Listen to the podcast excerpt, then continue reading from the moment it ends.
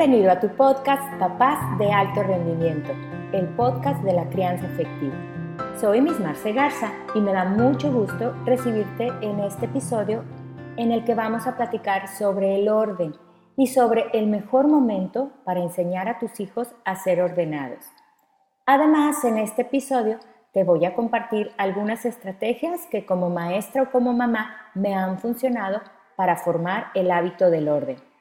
Pero también quiero comentarte que el orden es en sí una virtud y no se trata de que a lo mejor mi personalidad es desorganizada, impuntual, yo soy más bien relajada. No, no se trata de personalidades, se trata de aprovechar el momento oportuno en el que está tu hijo para poder formarlo con el hábito del orden que más tarde se pueda convertir en una virtud. Recuerda que los papás de alto rendimiento esperan los mejores resultados en la crianza de sus hijos, por lo tanto esperan que en unos años, bueno, en muchos años, esos chiquitines que ahorita están contigo sean capaces un día de irse de tu lado y vivir su propia vida. Y qué satisfacción te dará ver que son capaces de organizar su vida. No solo tendrán orden material, sino además una vida ordenada. Quisiera comenzar platicándote sobre los periodos sensitivos. ¿Habías escuchado sobre los periodos sensitivos? A manera de resumen te diré que son los lapsos de tiempo en el que el ser humano está naturalmente dispuesto para asimilar y para aprender ciertos hábitos y esos hábitos más adelante se podrán convertir en virtudes.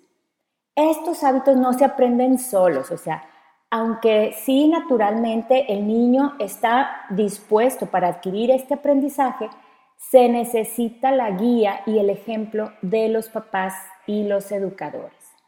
Si tú buscas en el diccionario la definición de orden, te va a parecer que es la acción de colocar las cosas en el sitio que le corresponde a cada uno. En el libro de Educar en Positivo de Fernando Corominas lo define como la virtud base para aprender el resto de las virtudes. De ahí su importancia. Además te quiero recomendar de una vez un libro que se llama Educar en el Orden. Su autor es Pablo Garrido Gil, es de la colección Hacer Familia.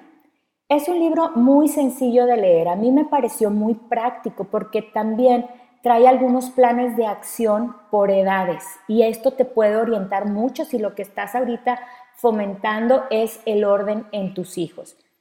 Mira, aquí lo que nos interesa saber sobre los periodos sensitivos es que tu hijo de 0 a 5 años está en el periodo sensitivo del orden.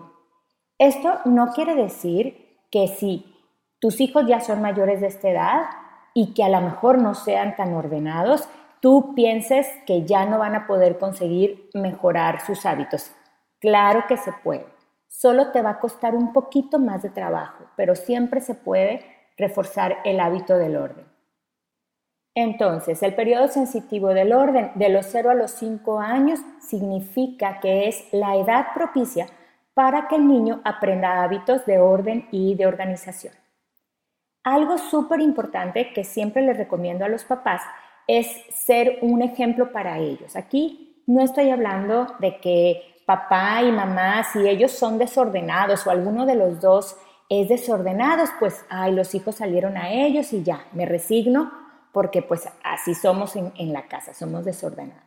No, acuérdate que siempre podemos mejorarnos a nosotros mismos y seguramente que por nuestros hijos estamos dispuestos a hacer un esfuerzo extra para darles el mejor ejemplo. Una de las maneras más sencillas para educar en el orden y sobre todo cuando los niños están pequeños, aparte de ser un ejemplo para ellos, es crear secuencias que les muestren que hay una rutina para ser seguido algo así como un proceso. Los niños están en la edad en la que aprenden a través del juego, entonces es una buena idea jugar al orden y de esa manera tú te adaptas a su mentalidad infantil y ellos perciben el orden como algo bueno, como algo divertido. Para eso, obviamente, los papás y los educadores deben de armarse de mucha paciencia, de buen humor y también de mucha creatividad, porque el ponerlos a ellos a, ordenar, a, seguir una rutina, pues a lo mejor al principio puede ser un tanto eh, complicado, pero esto no quiere decir que los niños no estén dispuestos a divertirse con los papás porque están jugando a ordenar. Y bueno, también con los niños chiquitos, su sentido de pertenencia es muy importante. Entonces, cuando tú lo involucras en las acciones de ordenar o en las actividades cotidianas en casa para que te ayude a ordenar, tú ahí estás reforzando su sentido de pertenencia.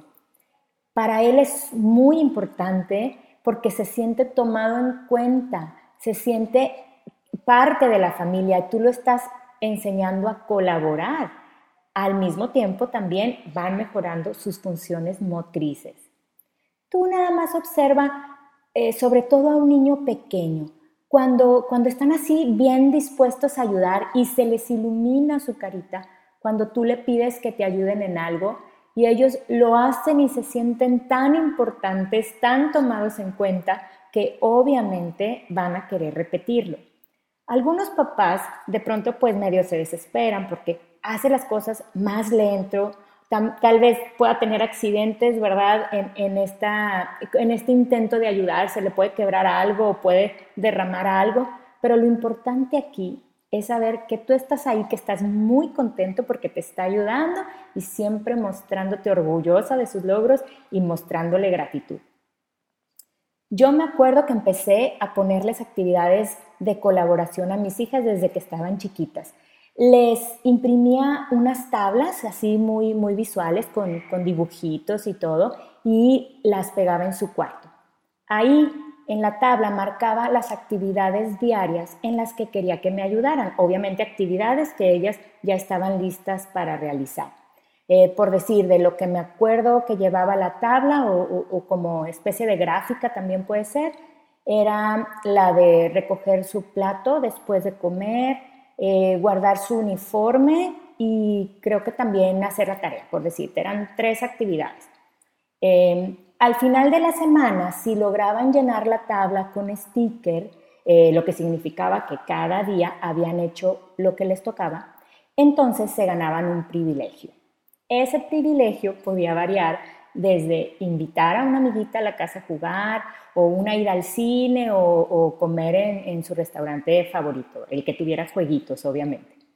Aquí el propósito pues era motivarlas y también mostrar su colaboración era importante, además también de, premiar su esfuerzo de toda la semana. Entonces yo ya no tenía que decirles las cosas, sino que ellas ya sabían lo que les tocaba y lo medíamos diariamente.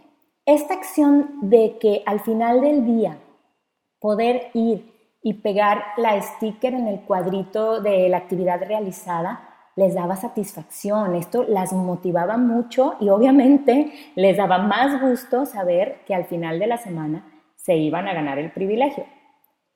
Y bueno, no se trata tal vez de que siempre les vas a dar algo a cambio, se trata de motivar para crearles un hábito.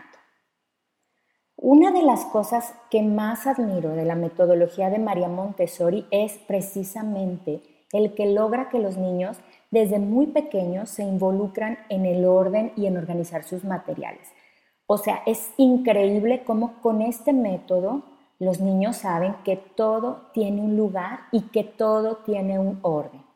Según Montessori, los niños de aproximadamente un año, de uno a dos años, necesitan orden en las cosas externas para poder comprender e interiorizar el mundo que les rodea. En esta fase, en esta etapa, el niño está organizando un esquema mental sobre el funcionamiento del mundo, está construyendo su lógica y su pensamiento racional. Por eso, reproducir un orden en su ambiente le va a ayudar a organizar su mente y a extraer las conclusiones firmes sobre cómo funciona el mundo. Y en la práctica, fíjate, me sorprende ver cómo los niños, después de que utilizan un material y ya que se les formó el hábito, ya no se les tiene que recordar que lo guarden en su lugar. Nosotros lo vemos en el centro. Realmente los niños no se tardan más de una semana en, en saber, en entender que para tomar otro material se debe guardar el que terminó de usar primero. Esto se logra tan fácilmente porque los niños están naturalmente dispuestos porque está activo su periodo sensitivo. Y asimismo, este hábito puede lograrse en casa. La clave está en ser consistente, en estar ahí presente, en, en involucrarte. Ahorita, que es un momento en el que estamos con los niños en casa y no hay de otra, es una excelente oportunidad para, para iniciar este hábito o para reforzar el hábito del orden. Entonces, acuérdate, los pequeños pueden aprender a organizar sus cosas como juguetes, su ropa. Lo importante aquí es involucrarlos en la rutina de recoger y ser muy constante porque esta es la manera en la que se forma el hábito te voy a compartir algunas recomendaciones que deberían suceder siempre para que se pueda lograr el hábito del orden. Primero, hacerlo de una manera divertida, con mucha paciencia. Esto motiva a los pequeños a quererlo lograr y a querer colaborar en casa. Segundo, pues tener un lugar asignado para cada cosa. Por ejemplo, para que recojan sus juguetes. Mira, la verdad es que desde pequeñitos los niños ya lo pueden hacer por sí mismos, pero, claro que necesitan primero ser enseñados. Entonces, imagínate ahorita cómo tiene su cuarto organizado y cómo tiene sus juguetes organizados. Es necesario que tenga un lugar para cada cosa. Aquí menos es más. Esto significa que, no es necesario atiborrar su juguetero o sus estantes de juguetes o de material. Lo más recomendable es irlo variando. Puedes, eh, por ejemplo, tener la mitad de sus juguetes guardados para que luego los saques a la siguiente semana o en las siguientes dos semanas.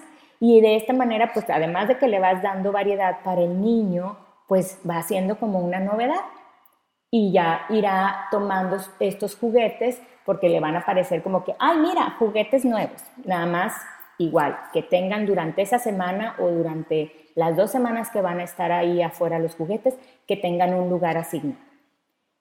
La tercera recomendación es acostumbrarlos a que para poder usar otro juguete es necesario haber guardado el que terminó de usar.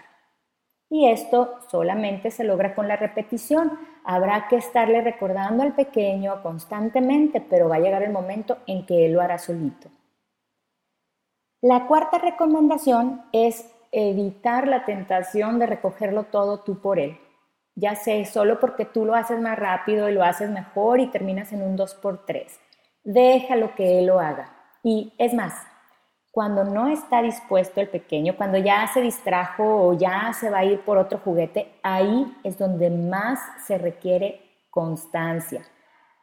¿Qué puedes hacer cuando ya no está dispuesto a recoger? Él ya quisiera incluso irse a, hacer otra, otra actividad. Mira, aquí lo recomendable es que lo tomes y, y que literalmente le tomes sus manitas, sus bracitos, te agaches junto con él y así hagas que con sus manitas tome el juguete o tome las piezas del juguete y lo vas haciendo que lo ponga en su caja o que lo vaya y lo ponga en su lugar, así, caminando junto con él. Te vas a cansar un poquito al principio, pues sí, te tienes que estar agachando con el, con el pequeño, pero es de esta manera en que le enseñas cómo, cómo se recoge. Aquí también pudieras incluso organizar el tiempo, o sea, le puedes poner un timer y le puedes decir, oye, ya quedan cinco minutos de juego para que luego empieces a recoger y así anticipas el no andar a las prisas y eh, evitas el quererlo hacer tú este, por él. La quinta recomendación es aprovechar para reforzar con él y de acuerdo a su edad eh, conceptos básicos como los colores, los tamaños, eh, la cantidad.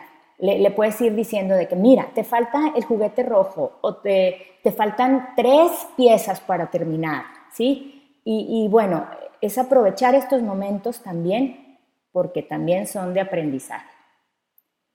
La siguiente recomendación es reconocer y celebrar sus pequeños avances, reconocer sus logros y que se está esforzando. Échale porras porque de verdad que está haciendo un esfuerzo para ser ordenado.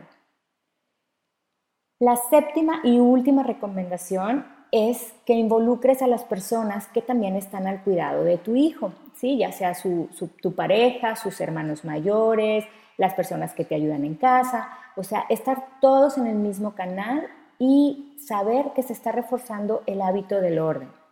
Tal vez, como te dije ahorita, quizá es más fácil hacerlo tú o que lo haga otra persona porque pues va a hacerse más rápido y se va a hacer mejor, pero le, estarías quitando la oportunidad de reforzar este hábito tan valioso. Muy bien, para terminar, me gustaría resumir este episodio con los puntos que considero más relevantes. Primero, aprovecha su periodo sensitivo para esta y las demás virtudes. Recuerda que es la manera más fácil de inculcar hábitos buenos. Segundo, jugar al orden, hacerlo divertido para tu pequeño, motivarlo. Vas a necesitar mucha paciencia, creatividad y, sentido del humor, pero sí se puede. Tercero es enseñarlo a organizar sus cosas, porque eso es ayudarlo a organizar su vida. Acuérdate que al fomentar el hábito del orden, también le enseñas a colaborar con la familia, al mismo tiempo que se fortalece su sentido de pertenencia.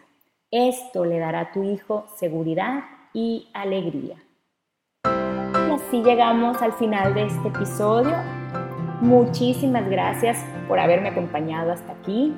Te recuerdo que tendremos puros temas sobre crianza efectiva y espero que nos escuchemos muy pronto en el siguiente episodio.